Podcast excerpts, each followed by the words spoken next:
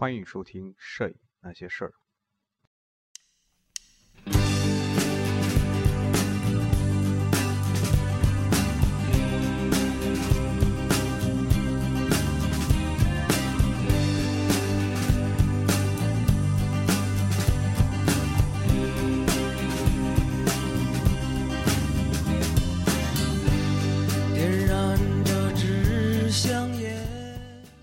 各位朋友，大家好，欢迎收听《摄影那些事儿》，我是主播松列布，这是《摄影那些事儿》第四十一期，本期继续和大家分享一本书，叫做《寻找真相：四月风影像文化征明》。从高处坠落的感觉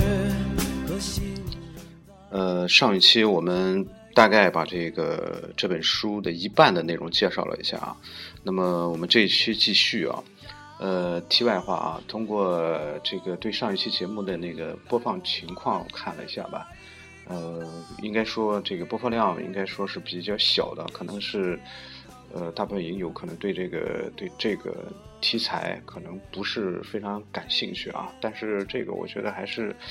啊，应该说是还是非常有意义的啊。那么还是要去把它完成啊。也希望，我希望大家以后对它感兴趣的话，可以再找来听一听啊。那么言归正传啊，我们这期第一篇文章是啊，叫做《我看吴嘉林及其对侯奖的批评》，作者呢是吴毅吴毅强。呃，那么这是一篇关于。呃，在去年啊，在这个今年，呃，第四届侯德科纪实奖那个作品获奖作品公布之后啊，在社会上引起了比较大的这个反响吧。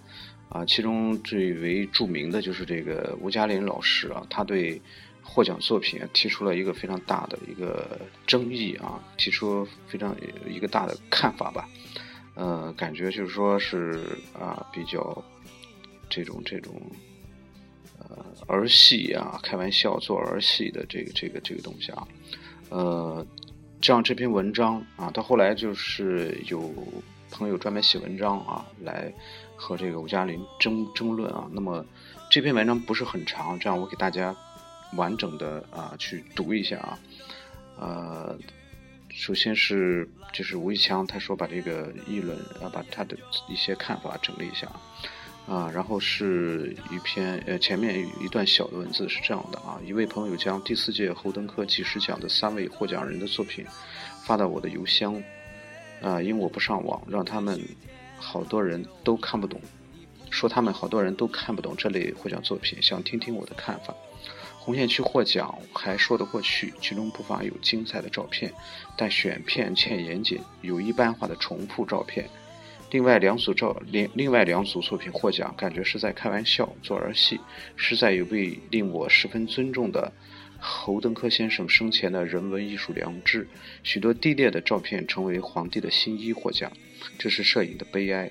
一九九六年、一九九七年，我在欧美一些摄影艺术学院的学生作业展中，就曾多次见过这类前卫的。观念的摄影，没想到十七八年后，这类照片在中国却时髦地受到吹捧并流行起来。其要害是低劣的克隆模仿，缺乏原创精神，更无真善美可言。那么，这是吴嘉林老师对这个啊侯奖的这个一些这个看法吧。然后下面呢是下面的两段文字是吴嘉林老师和杨延康老师啊他们的对话，他是通过短信。首先是杨延康老师的啊。是这样说的：嘉林兄好，看了你对，呃讲的评说，大家有些不相信这是你写的。首先，我们应该相信这届的五位评委是中国最好的、最公正的。他们提前一个半月就看了参评的一百七十四位作者的文档和照片，在评选现场，我目睹了三位获奖者的照片，真这真是真实的反映了国人的现状和心态。中国目前的问题，当下的纪实摄影。已不是布勒松时代，传统经典和大事情已变成个性的语境。用什么方法去计时已不那么重要了，关键是你思考什么。当然，中国摄影落后于西方，我们的表达没有这个自由和尖锐。但这届的三位不知名年轻摄影师拍得不错，在参赛作品中比较优秀。我们应当去适应和喜欢他们，爱护他们，理解他们，宽容地去看待纪实摄影的发展，从而坚定地拍摄，坚定自己的拍摄信念。我们多学习，多努力。祝福嘉林兄严康。呃，下面这段是呃吴嘉林的回信：严康，我们是拍照片、看照片的人，我们曾让各种诠释观念左右过。我的感言对照片不对人，我真的是过时，跟不上新潮流。非也，对具有原创精神的原创精神的当代影像艺术，我一样敬重欣赏。还记得我与深圳 B 二幺的摄影朋友们在一起，黄金还在上大学，他请我看他的照片我从近百幅照片中选出了十多幅令我兴奋的观念摄影来。我说他用计时抓拍来寻找他要表达的观念，很有个性。这样的作品，别人别人难模仿。我举着他的照片说：“黄金是未来中国摄影的希望。”过了两年，黄金的这组照片在欧洲获莱卡新人奖。可惜在现实中，大量的是克隆模仿泛滥的垃圾影像，还得到专家的吹捧。这棒，这捧杀年轻年，这捧杀年轻摄影人，稍有良知的摄影人应该出来说真话。嘉林，二零一三年八月二十六日晚。那么这是啊两位老师的短信啊短信对话，下面是呃吴以清老师的正文啊。简单说，吴老对侯奖的评论粗暴而武断，但他说出我他说出来我丝毫。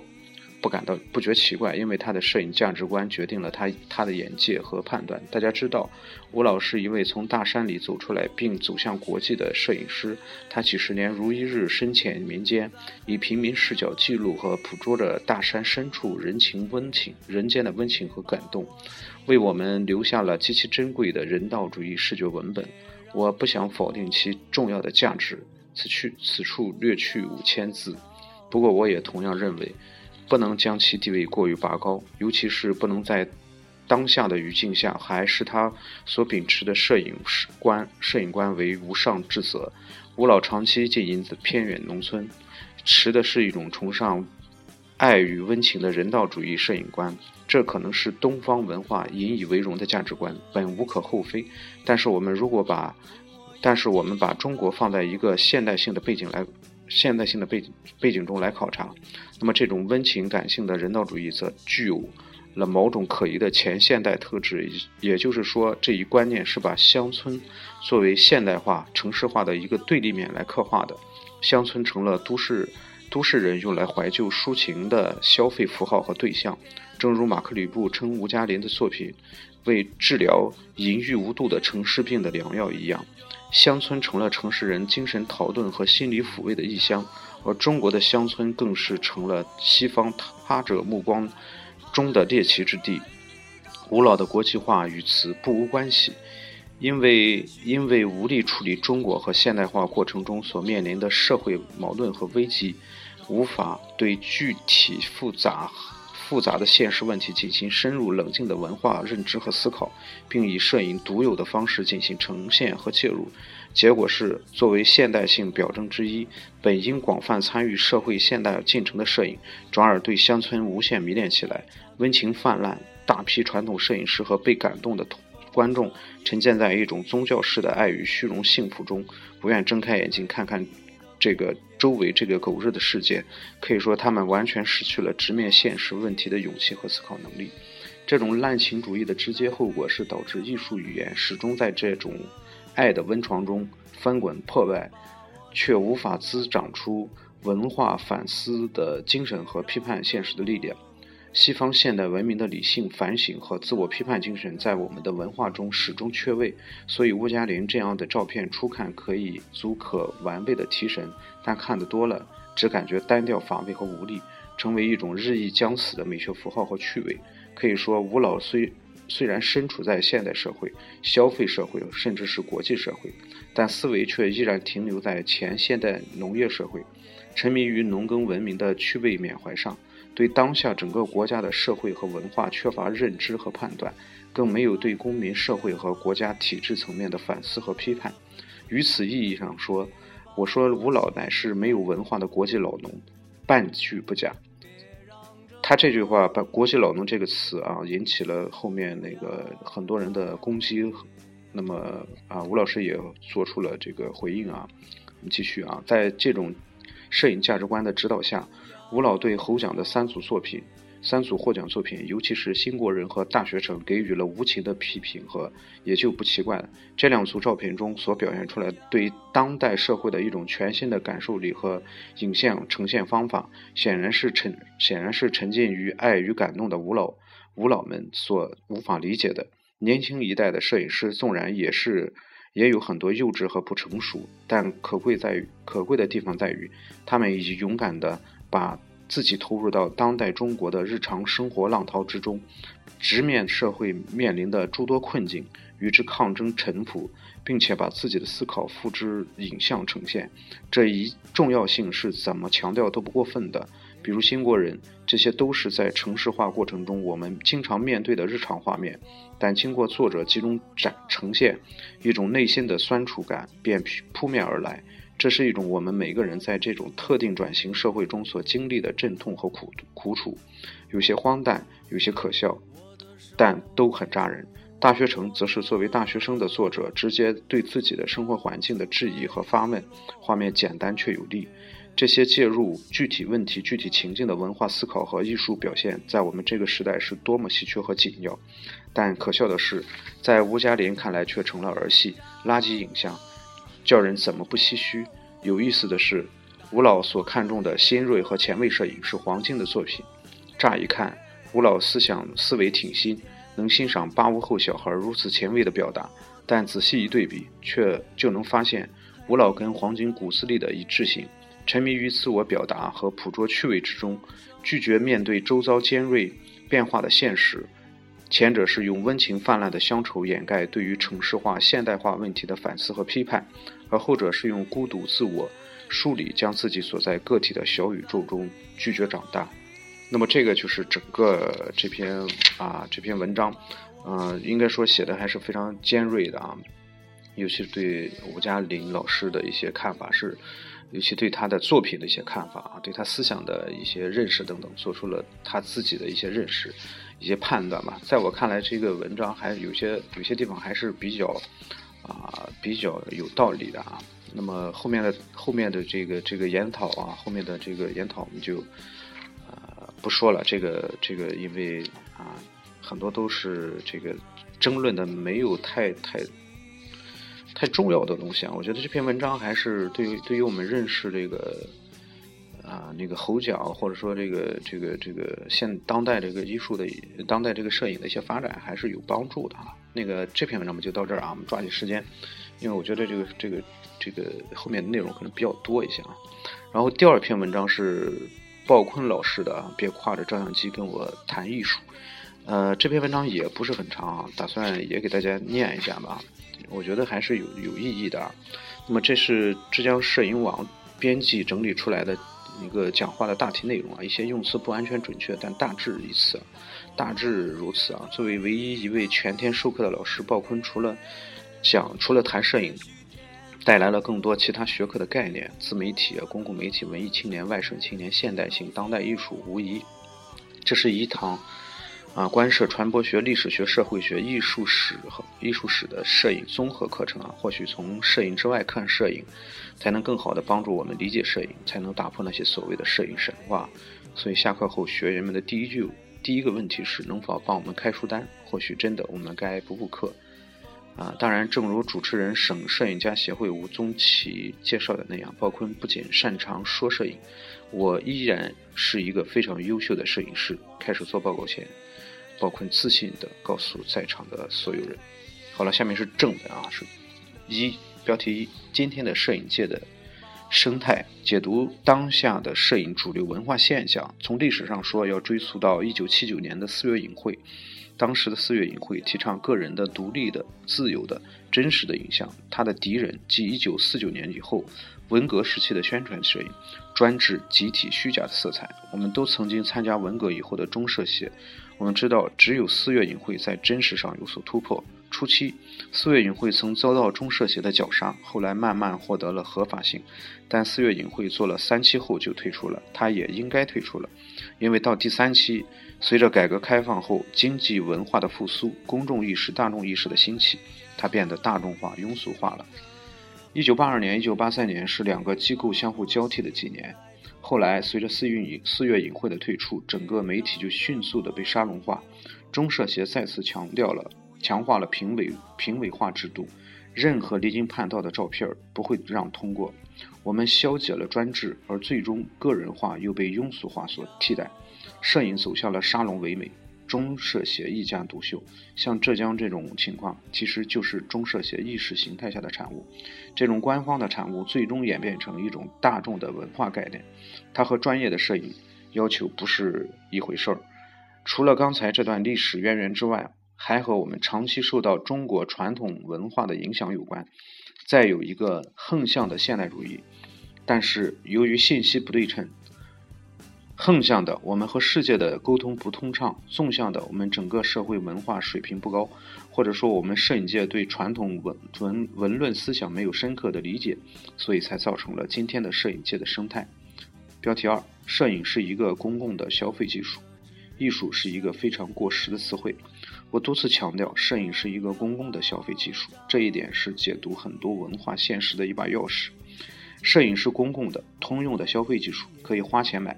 而其他艺术，学画画、做雕刻，都要有一些基础技术的把握，唯独摄影不需要。在早期，摄影有两个东西赋予它，一个是钱，一个是权。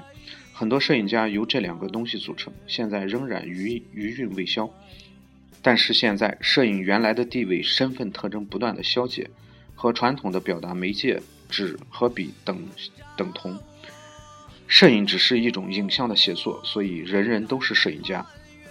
我非常反感有人和我讨论摄影是不是一门一种艺术，说这话必须有前言后语，不能张嘴就来。今天拿着照相机机的都是一个摄影家了，这个摄影家的潜台词是我是摄影艺术家。事实上，艺术是一个完完全全非常过时过气的词汇，大家不要把它看得多高尚，好像动不动就成了艺术家。有人找我谈艺术，我和朋友们都会会心一笑。这是一文娱青年或者文学青年，现在也叫摄影青年，是那种半吊子、没见识又略知皮毛、自我感觉良好的人。两百多年发展的艺术是一个历史的范畴，有它开始的一天，也有它终结的一天。在今天的思想知识界看来，艺术这个词已经过时了。标题三：艺术的滥觞。从手艺说起，艺术这个词汇很重要的一点，它和手艺相关联。我们今天的雕塑家、画家等艺术家，那时那时也是工匠，和种地的、扛活的一样，都是劳动者。艺术和现代文明建成、现代社会萌芽有关。虽然诞生几百年，但实际上历史非常久远。早在七千年前，人类就发明了怎样做碗、怎样做杯子，但当时大家只是只求使用价值，这也是艺术最初的功能。到了十八世纪，随着文明的发展，财富不断的积累增长。到了一定程度，阶级出现，分工出现，富人在使用器物时超越了使用价值，要求审美。所以，某种程度上说，艺术，艺术的出现是那些富人、资产阶级、地主、富豪、皇室推动的。有钱阶级满世界找工匠，工匠成了稀缺资源，他们开始尊重工匠，折腾来去，匠人的地位提高了，匠人的作品价值就高了。十八世纪，一些国家在自己作品上签名。这是“艺术”这个词出现了。标题四：摄影之伟大在于它带来民主、自由、真实。随着文明程度的提高和财富的积累，18世纪工业革命爆发，机器出现了，这又带来一段农耕手工时代和机械时代的交替。像我就经历了手工机器时代，现在是后后工业时代。我小时候最大的愿望就是当工人，这是我们那个时代最牛的职业，和机器打交道。我们从手工业时代进入到了德国学者本雅明提出的机械复制时代，照片轻易地取代了画作。也因为机械复制的特点，摄影曾经被很多艺术家所鄙视，说你们都是一帮没有艺术能力的人。但是今天，我们恰恰想证明，摄影这个表达媒介是非常非常伟大的媒介。我在西安美院讲课，下面坐着摄影系和绘画系的，我就说：摄影系的孩子们，你们直起腰杆来，画画已经过去了，只有摄影是今日之伟大的媒介，因为摄影给了我们民主、真实。今天我们再也不会因为身份、阶级的限制，摄影给了我们自由表达的、表达自己的权利。当组成了这个社会的个人有了自由表达的权利，从而也来。从而也带来整个社会的自由、民主、真实，而真实真相是人类一直以来不懈追求的东西。这些都原这些都原原有的艺术，但这些都是原有的艺术不能给予我们的。比如绘画，在手工绘画的和自身记忆的过程中，绘画都是都会出现误差，唯独摄影。只要我在在场，只要我摁下快门，他就给我留下时间，留下了时间的这个点和社会历史运作过程中的这一场面，这才是摄影伟大的地方。标题五：摄影最本质的东西是瞬间记录。我们经常赞扬我们的四大发明，往往不谈其他民族伟大的发明发现。摄影术是法兰西民族对人类最伟大的贡献。它的出现首先是记录了真相。表达了真实。第二，摄影术是一种视觉化的信息。第三，它增加了我们表达自己的便捷。第四，它是一个科学发现的伟大的利器。这几项深刻改变了人类文明的进程，让我们的文明雪崩式的提速了。比如我们的现代科学。我们对宏观、微观世界的观察和了解都离不开摄影术。第二点，摄影为我们提供了视觉信息。摄影术发明之前，所有的信息都在道听途说，一传十，十传百。现在根据学者对所有细节考证，已经证明马可波罗从来没有来过中国，他是道听途说写的这本《马可波罗游记》。还有戚继光抗倭，事实和历史教科书完全是两回事儿。如果有照片相佐证。就不会这样以讹传讹，所以摄影最本质的东西是瞬间记录，这是它诞生一百多年来，直到今天依然会让你怦然怦然心动的东西。从哲学的角度上来看，摄影能让我们认认知我们从哪里来，我们到哪里去的问题。这两个问题是自自打我们有思想以来最最永远和神秘的哲学命题。那些历史照片永远在提醒我们，我们是谁。我们也是摄影术特别伟大的，这也是摄影术特别伟大的东西。第六标题六，沙龙摄影的那些事儿。摄影术的诞生语境非常复杂，非常混杂。当时艺术正在大规模的体制化，艺术的团队意识出现，跟着出现了艺术的制度。制度包括两个方面，一个是好坏标准，另一个就是我们现在所说的江湖。一定会出现江湖，小艺术家、大艺术家，还有那些管艺术的人。发明摄影术的人，得进得要进体制啊！这里可能是他这个这个印刷的错误啊。呃，就像现在那么多人要进中社协，要入省社协，为什么进体制要分一要分一杯羹啊？于是这些使用新媒介的摄影者，反而低三下四的往这个体制里钻。本来真实瞬间是摄影术最伟大的东西，但是当。但是当时他们一致的避免这个东西，真实哪叫艺术啊？不是艺术怎么进这个圈儿啊？所以他们拍出一张照片就吐一口唾沫在底片上，做一些雕虫小技。从一九从一八七零年到一九二五年，整个社会在沙龙化，叫做画意摄影。人家为了像像画去做，而不是现在我们我拍的东西好看。这些东西我们五十多年前就玩了，现在所谓的新锐最大的一个问题就是不好好说话。标题七：布列松从没说过决定性瞬间。大家所推崇无比的布列松，其实只是当时法国一个不错的摄影师，远远没有今天，没有达到今天这样的地地步。他是怎么成名的呢？当时办展览同时要出画册，布列松没有多少文化。他并不是有多少思想的摄影师，所以我不赞成大家看什么摄影师访谈，看那些东西干嘛？摄影师不是思想家，不是理论家，有些都是问了总要说，胡诌的。中国、外国都甭看，编辑胡诌的，编辑蒙他，就叫他是决定性瞬间。这是美国最新潮诗人的一句话，但实际上后来所有人去查这句话都没有找到。现在估计就是编辑一拍一拍脑袋定下的广告词嘛。后来布列松还挺受用的，也不吭声就接受了。直到老才说，摄影家曾曾家杰老先生在八十年代当当八十年代当代摄影艺术学会杨绍明的翻译，他曾经他曾经和布列松做过很长时间的谈话。曾家杰后来撰写文章中就提到，他从没有说过这句话。一九三六年，英国乔治乔治六世举行的加冕典礼，世界各国摄影记者闻风而至的全国记者，大都把精力集中在富丽堂皇的仪仗队上。布列松却与众不同，他注意到马路上的芸芸众生，躺在报纸堆里的入睡的人物。由于深夜出来的占座，熬得又困又累。等到仪仗队过来时，他已经支持不下，进入梦乡。别具慧眼。旁敲侧击，在普通人的生活中挖掘富有情趣的镜头，是布列松所特有的风格。两个男子，一个在幕布的布幕的细缝中偷看街头表演，另一个警惕地扫描着周围的情况，以免被人抓住而引起麻烦。照片的精彩部分是这个男子的那种特别的眼神。布列松有时被列入专在街头巷尾抓拍的摄影家行列。他善于在平常的生日常生活中挖掘出不平凡的照片在东西柏林交界处，布列松抓到了这样一个发人遐想、令人深思的镜头：双手持拐而行的残疾者，暗示出以前发生过的战争；荷枪的士兵，又反映出持续着的对立。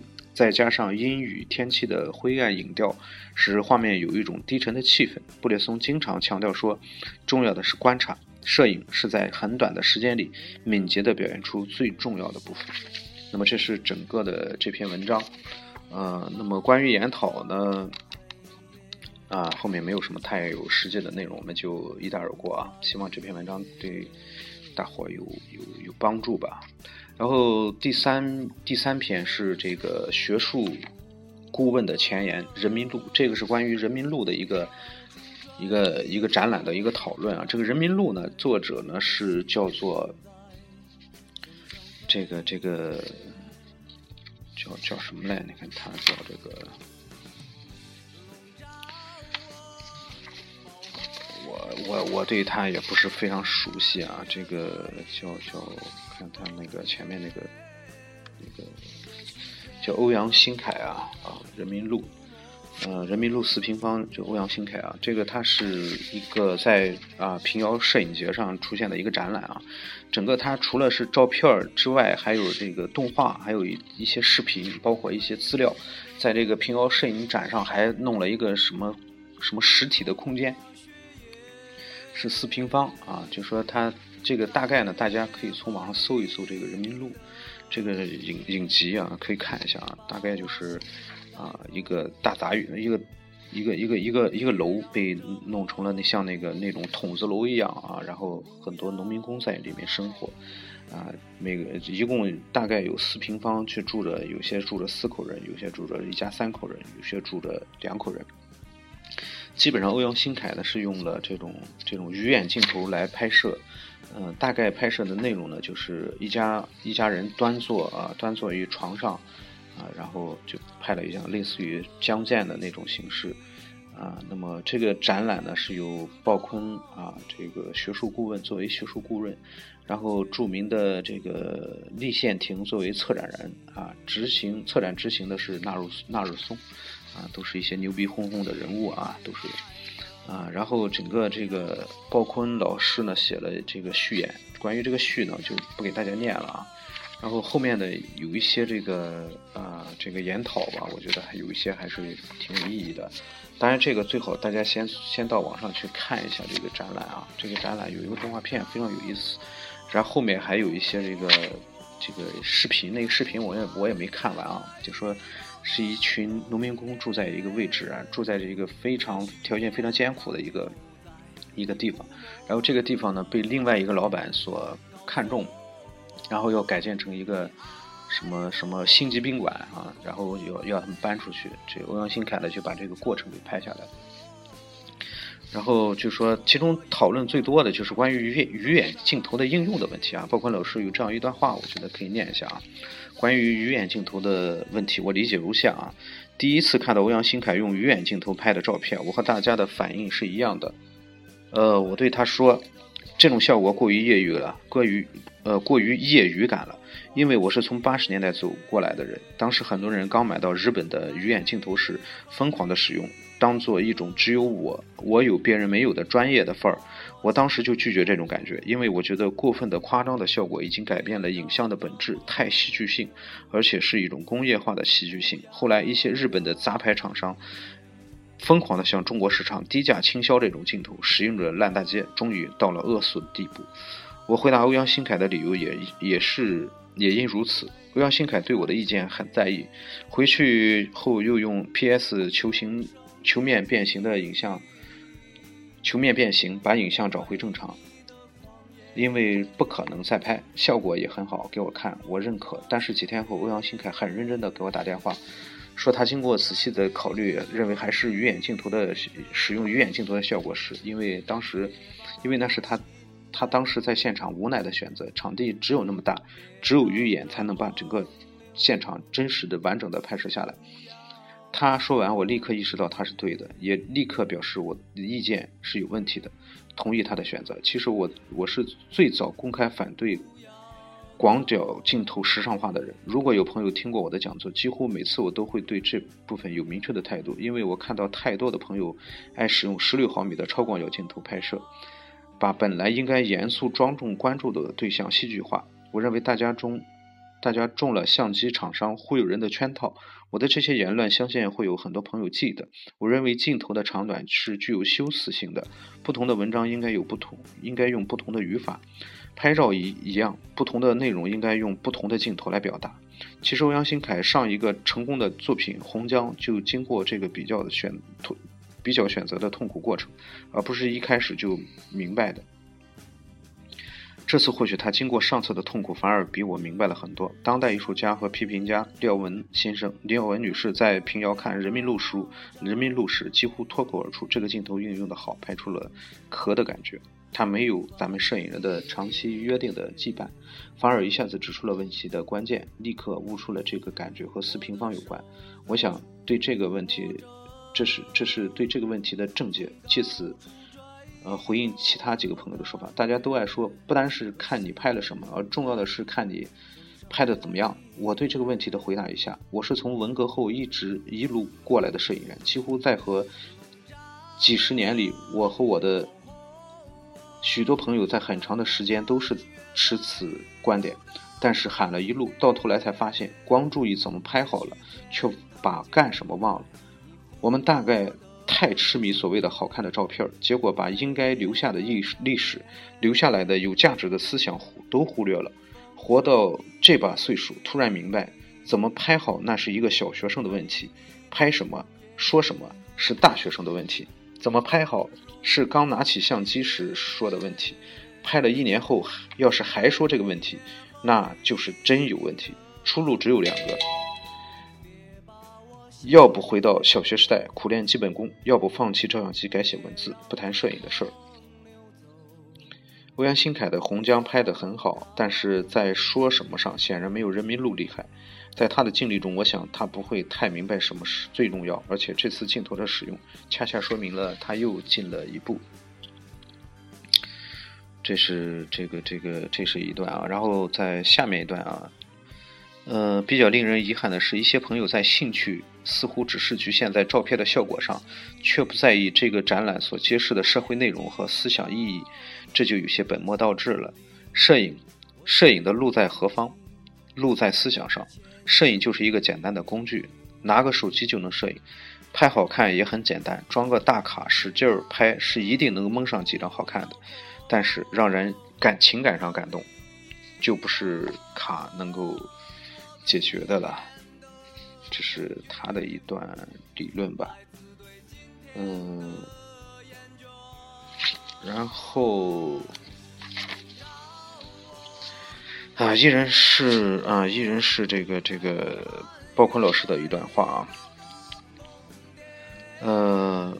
他是针对李东老师说的一句话。李东老师说：“只要引起大众的话题，摄影的力量就自发的产生了。”啊，这个发表的一个一个看法是这样说的啊：摄影一传入中国，就被小圈子的文人弄成了一一个酒足饭饱之后谈艺术的小门道。在三十年代左翼文化运动中，一些有识之士就看出了这个问题。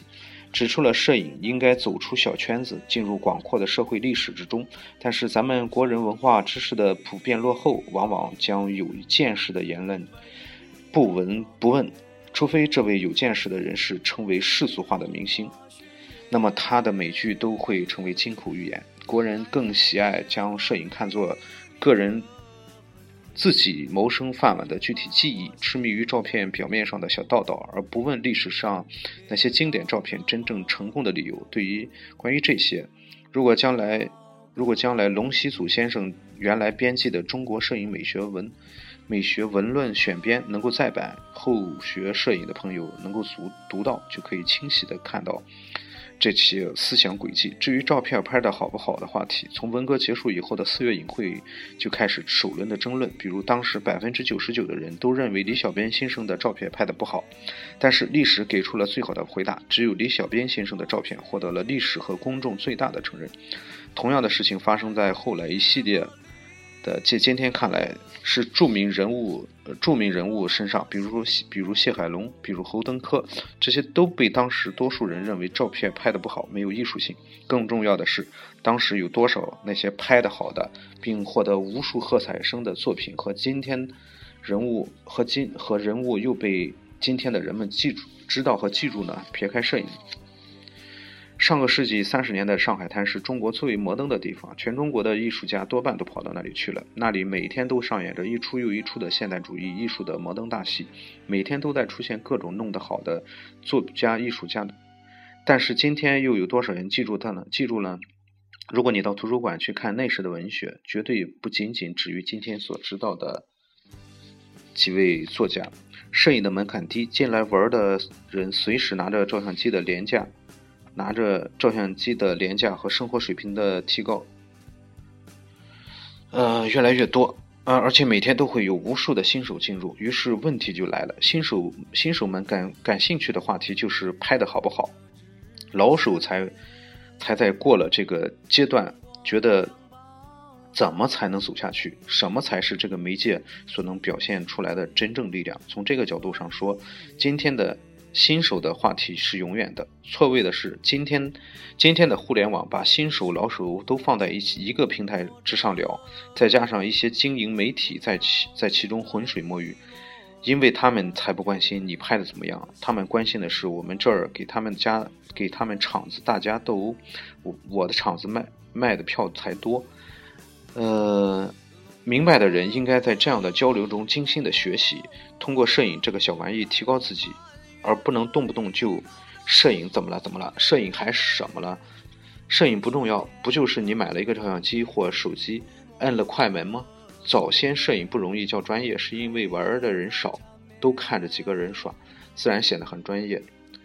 耍的人也要维护自己的地位，当然也尽可能的要砸众人面前，要在众人面前耍点花样。今天这这些已经没有意思。前面啊，后面。这样一段话，摄影就是一个简单的工具，就看你拿它说说说的说说的说拿的拿它说的说不出话来，应该说是这话应该是说不出说能不能说出话来啊？如果你仅仅停留在这个工具的自我知识范围内，那么就真没希望了，就是自己一个自娱自乐的生命行为。啊，然后后面这样啊，仍然是鲍坤啊老师他对于这个 一段话，《人民路》那那里那些鱼眼镜头拍摄的人人物和家庭，从一开始就没有考虑那些摄影艺术的要求，比如构图、表情、影调、艺术感染力。为什么？这部分影像只是一个综合媒介表现中的一个单元，是这个综合文本中复杂的。负担负取证意义的影像，这些影像和那些调查的表格是一一体性的，是一个证据。如果在调查表格之上是一个摄影作品的话，就会削弱了证据的意义，成了报道摄影图图片故事，效果就会不伦不类。它的感染力是所有相关因素合在一起形成的。如果说是个艺术的话，也是一个多媒体展示的综合性艺术，但不是传统理解的摄影艺术。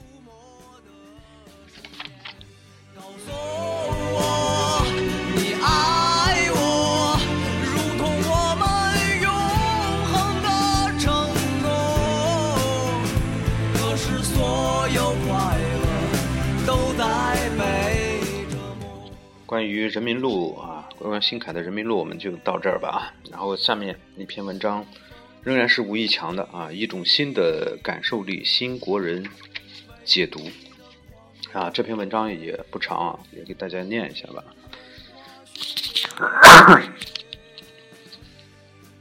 啊，新国人是我最近比较关注的一个作品，倒不是他有多伟大、多牛逼。而是它呈现出了一种新的感知方式，通过它，我们可以来穿透一些比较要紧的问题。苏珊·桑塔格一九六四年在反对阐释中提出了“新感受力”一词，当时他用这词为象征主义文学及新前卫艺术辩护。而半个世纪后的今天，其针对语境却如此恰合，如此契合当下中国摄影领域所面临的问所面临的处境。我要用它来为新国人辩护，因为它唤醒了一种对社会、政治和文化现实的全新感受力。新国人的创作语境发生在深圳，如作者所言，深圳无疑是当代中国的一个缩影。三十年由无到有，一个小渔村变成了一个国际大都市。在改革开放、现代化、城市化汹涌浪潮之下，深圳人经经历了怎样的阵痛和苦楚、欢欣和快慰？在当下，我们。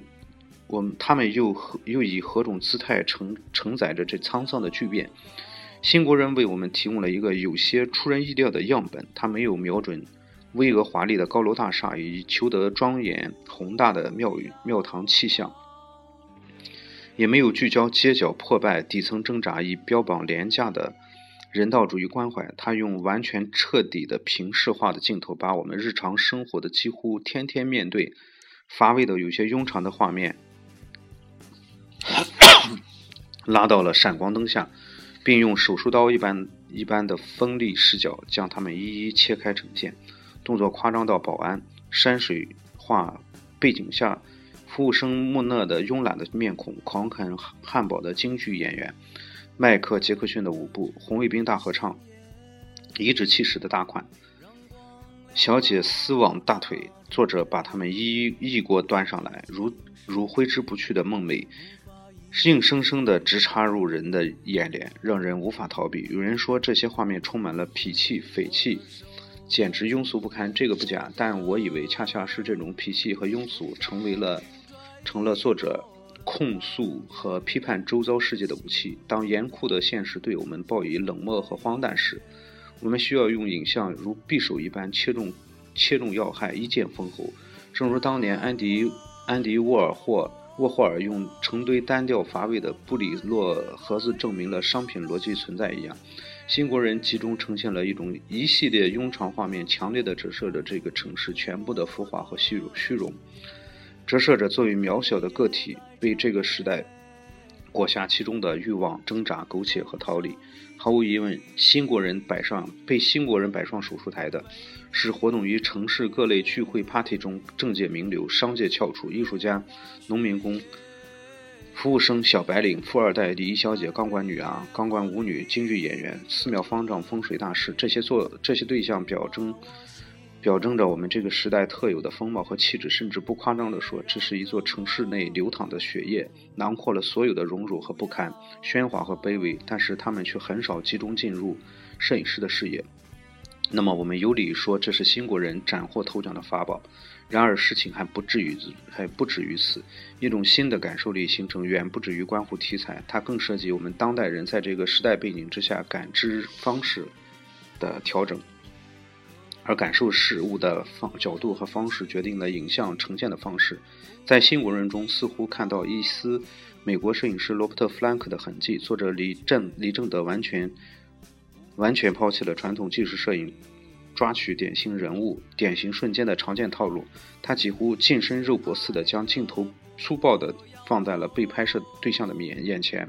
摄影师没有像传统纪实摄影那样置身事置身事外，超人的构构。构建了一幅构图严谨、色彩和谐、耐看如画一般有品质的画面，而似乎选择了强烈的介入现场。他把相机当作武器，如当头棒喝一般摁下快门，向眼前荒诞庸俗的现实致以强烈的质疑和批判，以宣告一种近乎决绝的姿态。在这个当口，摄影师和被拍摄对象之间构成了一种紧张激烈的对峙关系，而照片成成了这一对峙关系下的产物。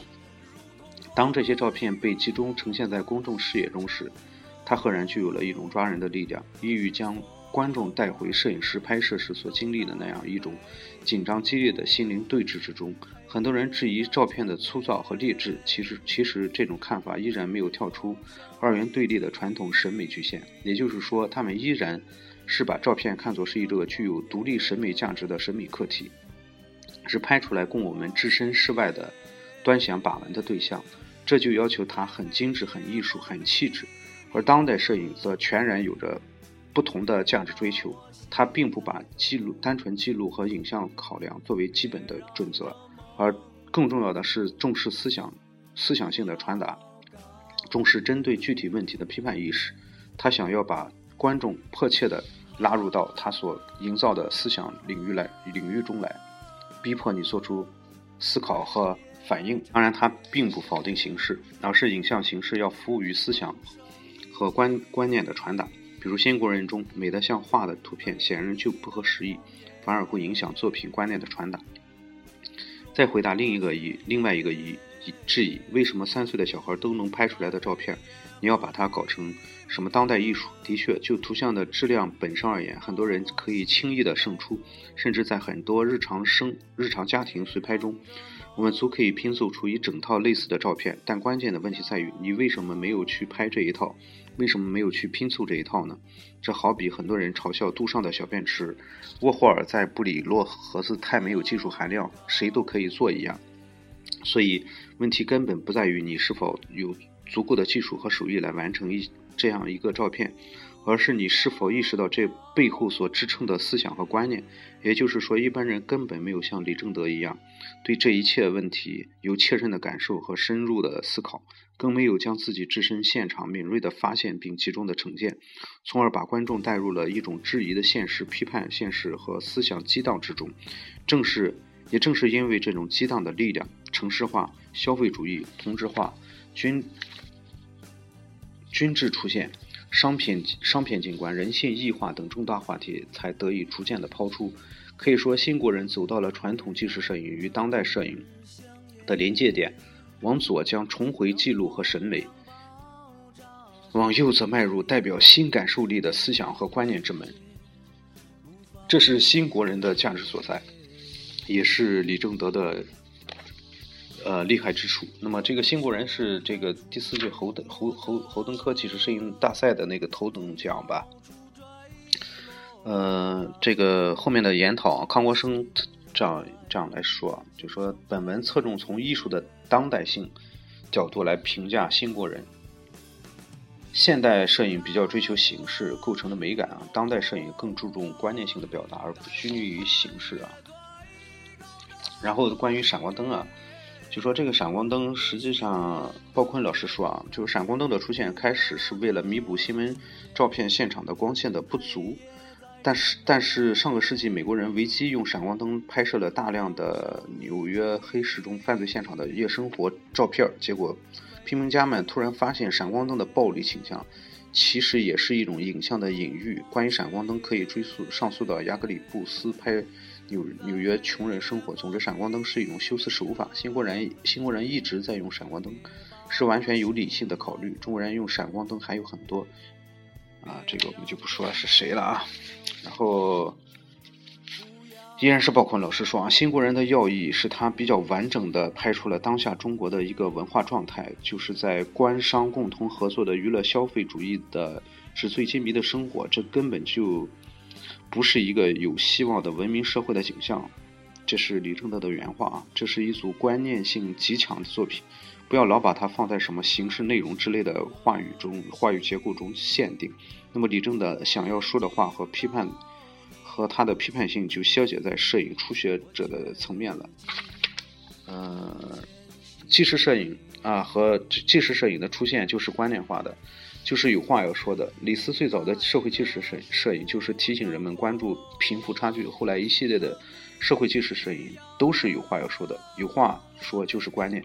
之所以之所以有人老是把纪实摄影和观念分开，实际上还是掉进了艺术分类样式等现代主义时期的画地为牢的意识形态意识系统中。在今天，这样划分已经没有什么太，已经没有什么意义。样式、形式这些造型表面就阻挡了人们思考的行为。中国摄影的自卑是一百年的话题，世界上也差不多，只只是比我们少个二三二三十年吧。但是现在世界上最老。世界上老艺术基本都是市场的事，还得是新画的。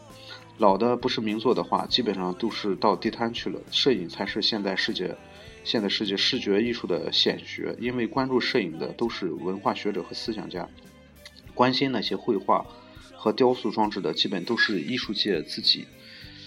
呃，没有谁更强调纪实啊，更强调纪实，嗯。即使是有，也是从中国摄影现状的语境中出发，因为中国摄影太老派，包括那些挂着新锐的招牌，那些都是国际上几十年前玩玩玩剩下的啊。国际上现在有的也大也都是和艺术市场有关的人还忽悠这些。再有就是那些艺术院校，是老师和年轻学生之间维系饭碗的游戏。